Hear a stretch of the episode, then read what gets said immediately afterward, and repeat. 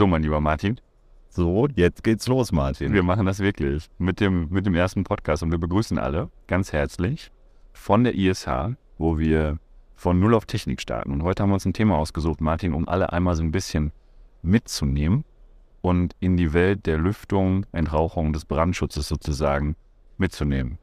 Lüftung, warum eigentlich, haben wir uns überlegt. Ja, genau. Wir wollen Sie mal so ein bisschen mitnehmen in die faszinierende Welt der Lüftung so ein bisschen darauf eingehen, warum lüftet man überhaupt und warum ist das eine ganz fantastische Branche, in der wir alle agieren. Tatsächlich, wir haben ja um uns rum auf der Empove, auf der ISH und auch grundsätzlich in den Besprechungsräumen hier ganz viele Referenzen verteilt und die haben alle eine Gemeinsamkeit. Darin befindet sich eine maschinelle Lüftung. Welche Gründe gibt es überhaupt, Gebäude so zu bauen? Also aus der Historie und heute aus grundsätzlicher Betrachtung von der technischen Gebäudeausrüstung.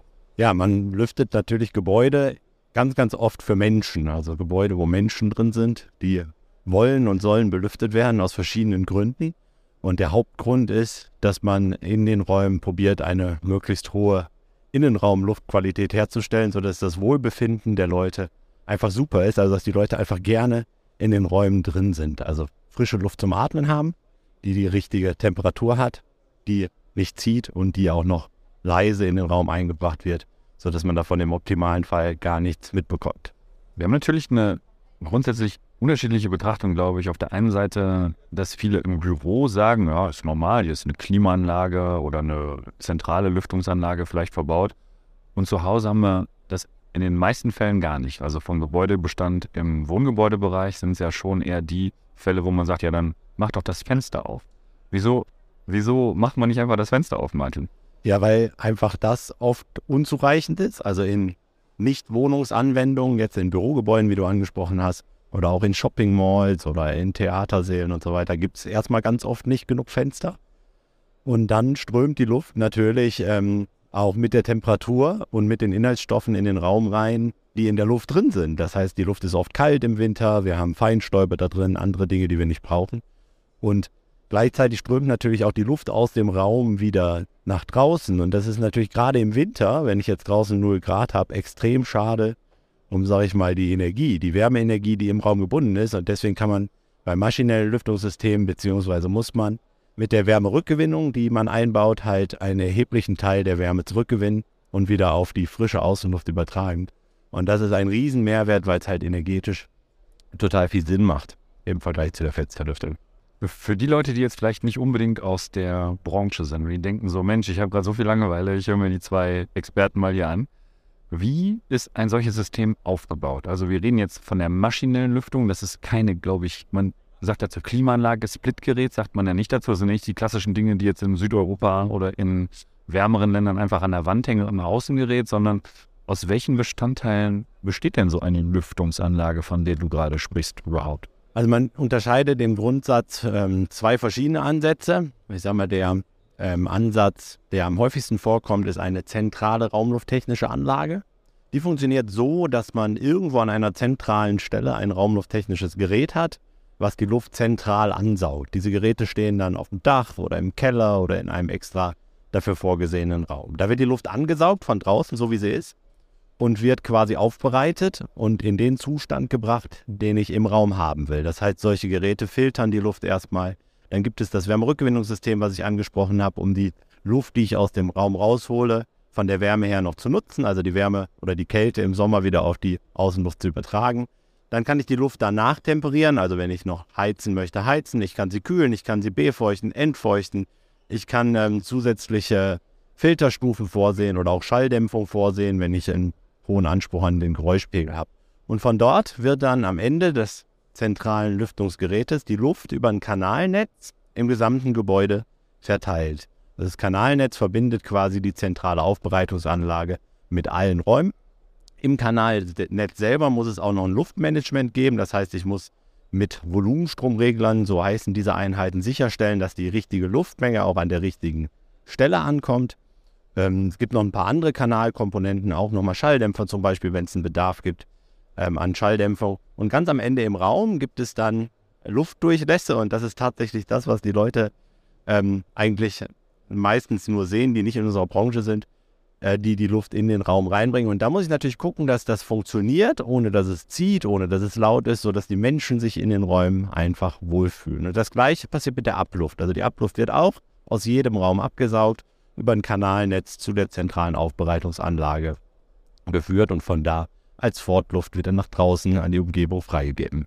Ich glaube, was, was viele beschreiben, ist ja dann so diese Sorge, die sie haben, wenn sie so äh, vielleicht das aus Las Vegas in Erfahrung gebracht haben, was es bedeutet, wenn es halt wirklich kalt ist. Ne? Diese hohen Temperaturunterschiede von draußen zu drin.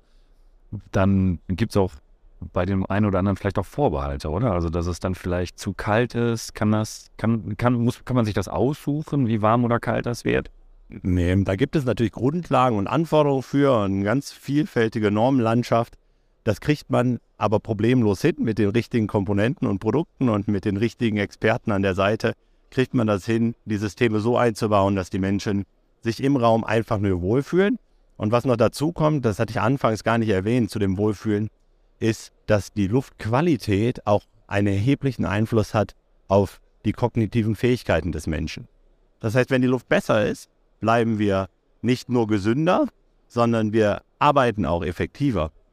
Und das ist ganz, ganz wichtig, weil wenn die Konzentrationsfähigkeit steigt und all die Dinge, die damit verbunden sind, dann heißt das für die Anwendungen, die belüftet werden, natürlich, dass zum Beispiel in Büros Mitarbeiter produktiver arbeiten können oder in Produktionsstätten, in Schulen Schüler besser und effektiver lernen können und so weiter. Und da gibt es erhebliche Verbesserungen dadurch, dass die Luftqualität gut ist und dass es eine gewisse Temperatur gibt. Jetzt gucken wir vielleicht ein bisschen ins europäische Ausland. Du bist ja auch über die Eurovent äh, in den ein oder anderen äh, Fachgremien mit vertreten. Und es ist ja tatsächlich so, dass in Skandinavien zum Beispiel das gar keine Diskussion gibt, wenn ich das richtig verfolge. Aus der normativen Lage, aus der gesetzlichen Lage heraus. Ähm, kannst du das ein bisschen beschreiben, was in, was in anderen Ländern vielleicht anders gemacht und anders gesehen wird? Ja, es gibt in verschiedenen anderen Ländern schon gesetzliche Vorgaben für Mindestluftwechselraten. Also das ist einfach festgeschrieben, wie viel Luft pro Person, Frischluft bereitgestellt werden muss. Und das ist gerade in Skandinavien äh, schon sehr, sehr lange etabliert. Deswegen haben wir zum Beispiel auch in Schulen in Skandinavien schon ganz andere Bedingungen, als das in Deutschland der Fall ist. In Deutschland sind wir leider noch nicht so weit. Da hoffen wir noch sehr drauf, dass auch in Deutschland wir endlich gesetzliche Mindestanforderungen haben an Lüftung und Luftqualität im Raum. Im optimalen Fall muss eigentlich die Luftqualität genauso überwacht werden wie die Qualität anderer Lebensmittel, weil bei dem Wasser, was aus dem Wasserhahn fließt, da wissen wir, dass das eine gewisse Qualität hat. Da gibt es eigentlich keine Diskussion. Man sagt ja tatsächlich, Wasser ist ein Lebensmittel und ist, glaube ich, das am schärfsten überwachte Lebensmittel, ich weiß nicht, ob der Welt oder zumindest in genau. Deutschland. Ja. Und es ist eigentlich total, ähm, total unverständlich, warum das bei Luft nicht so ist. Weil wenn du mal überlegst, ohne Luft, wie lange kommst du aus? Ich glaube, ich habe nur was von drei Minuten gehört. Ja, wir können nachher mal einen Test machen, wie lange wie lange du Auf jeden Fall. Ich bin ja kein Mülltaucher. Wie, wie lange es auch immer ist. Wie lange kommst du ohne Trinken aus? Ich glaube drei Tage, ne? Ja, da lässt sich auch drüber streiten. Ist auch nicht immer gleich, aber ist ich auf jeden Fall deutlich, deutlich länger. Ne? Von daher, diese Luftqualität, die muss auf jeden Fall langfristig eine viel, viel größere Rolle spielen, weil das ist am Ende ganz, ganz entscheidend. Wir brauchen die Luft zum Atmen, um uns besser zu fühlen und halt, um auch in unseren Prozessen und so weiter produktiver zu werden. Ja, okay. Was ich jetzt noch schulde, ist eigentlich den zweiten Ansatz. Ich hatte ja gesagt, zentrale Lüftungssysteme sind so, sind so die, ähm, die typischen Lösungen, aber es gibt ganz, ganz oft im Gebäudebestand, also wenn das Gebäude schon steht, auch Bedarf, Lüftung nachzurüsten. Und nicht nur da, sondern auch im Neubau gibt es ähm, auch dezentrale Lüftungssysteme. Die brauchen kein Kanalnetz, deswegen sind die auch so interessant im Gebäudebestand, weil da ist einfach schlicht und ergreifend kein Platz für ein Kanalnetz, um das mal eben nachzurüsten. Der Aufwand ist groß. Und dezentrale Lüftungsgeräte funktionieren raumweise. Das heißt, in jedem Raum steht ein Lüftungsgerät, was ähnlich wie bei einer Dunstabzugshaube, nur mit zwei Bohrungen über eine Bohrung frische Luft ansaugt. Mit, dem, mit derselben Geräuschkulisse? Nee, viel, viel leiser. Über die, über die eine Bohrung Außenluft ansaugt, die aufbereitet, wie ich gerade auch für die zentralen Geräte gesagt habe, und dann als Zuluft in den Raum reinbringt und gleichzeitig die Abluft absaugt. Und das findet alles in einem Gerät statt. Und das Gerät steht meistens sehr, sehr nah an der Fassade oder ist in der Fassade integriert und ist gerade für Schulen eine Lösung, die in Deutschland sehr, sehr oft angewendet wird, hoffentlich noch öfter in der Zukunft, weil da gibt es noch einen sehr, sehr großen Nachholbedarf. Wir haben ja tatsächlich auch hier auf der Messe Klaus-Dieter Wolf zu Gast. Ich glaube in ein oder zwei Tagen, wo es genau um dieses Thema geht. Ne? Also Lernen in guter Luft, Schulluft da werden wir uns auch ein bisschen mit der Kostenseite mal beschäftigen, weil das ist natürlich ein Argument, was viel vorgeschoben wird, so behaupte ich es jetzt mal, zu sagen, das ist alles so teuer. Die Industrie will sich ja nur eine goldene Nase verdienen.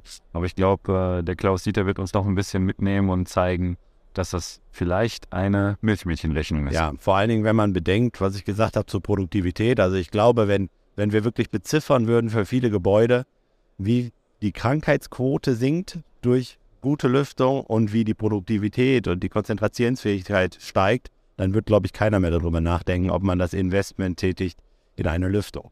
Was aber auch nicht untergehen soll, das ist mir noch wichtig auch zu sagen, es gibt auch natürlich Anwendungen, wo man die Lüftung nicht primär für Menschen macht. Da gibt es auch ein ganz, ganz äh, viele von. Und da will ich noch ganz kurz sagen, es gibt viele Anwendungen, die heutzutage überhaupt nicht mehr denkbar wären ohne Lüftung und Klimatisierung. Was also, wäre das zum Beispiel? Zum Beispiel ein Krankenhaus. Also ein OP-Bereich ist ohne Lüftung einfach kaum vorstellbar mehr. Und da gibt es ich kenne es ja tatsächlich nur selber als Patient äh, vor drei Jahren, dass man dann an die Decke guckt, dann sieht man diese Kästen die wir hier auch zum Teil zeigen. Können wir nochmal eine, eine, einzelne Folge zu machen? Also die kennt man, da kommt natürlich auch Luft raus. Da sind natürlich auch Menschen drin. Es gibt aber auch Prozesse wie pharmazeutische Prozesse, wo die überhaupt nicht denkbar wären ohne Lüftung und Klimatisierung. Die ganze Lebensmittelkette, die wir alle kennen, die wäre ohne Lüftung und Klimatisierung nicht, nicht möglich. Und deswegen sage ich auch immer, das ist eine ganz fantastische Branche, weil man so viel tut für die Menschen, für die Prozesse und gleichzeitig aber auch so viel Einfluss hat, weil die Energiekrise natürlich auch nach Lösungen sucht wie man auch in Gebäuden das Ganze ähm, energieeffizient gestaltet, materialeffizient gestaltet, Nachhaltigkeit, nachhaltig gestaltet. Und ich glaube, ähm, das ist ganz, ganz wichtig. Und da macht es riesen Spaß drin zu arbeiten. Ich glaube, das, das siehst du auch so, ne? Auf jeden Fall. Das ist in jedem Fall ein sehr, sehr vielseitiges Betätigungsfeld, was auch viele Facetten mitbringt, die man, glaube ich, als Außenstehender, wenn man nicht so tief drin ist in der Branche, als gegeben hinnimmt oder aber gar nicht kennt. Was vielleicht auch in der Natur der Sache liegt.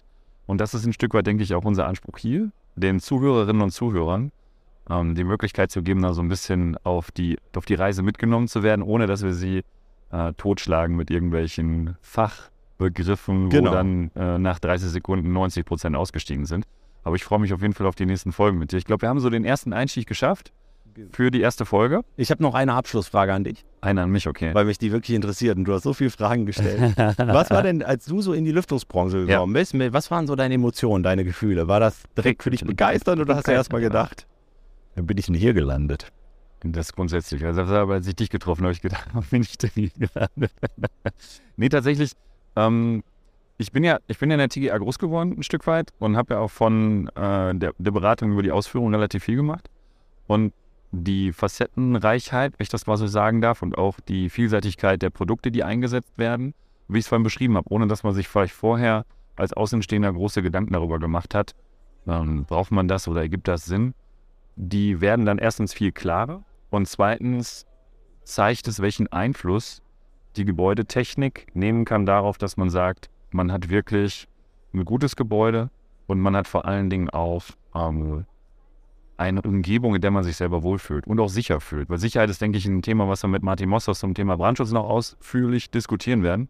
Und diese Reise so ein Stück weit ein bisschen aufzuarbeiten, das wird die Aufgabe für uns beide sein, zumindest hier im Laufe der Messe. Da freue ich mich auf jeden Fall drauf. Ich mich auch und ich freue mich auf ganz viele Hörer, auf spannende Themen, auf Gäste bei uns. Wir werden wirklich ähm, da ein tolles Programm für Sie zusammenstellen oder für euch Fall. bereitstellen. und Spaß wird es auch geben. Okay, dann wünsche ich allen erstmal ähm, einen schönen Tag und wir freuen uns auf weitere Zuhörerinnen und Zuhörer genau. und äh, freuen sich auf jeden Fall auf weitere Folgen und spannende Themen. Machen Sie es gut, bis bald. Tschüss.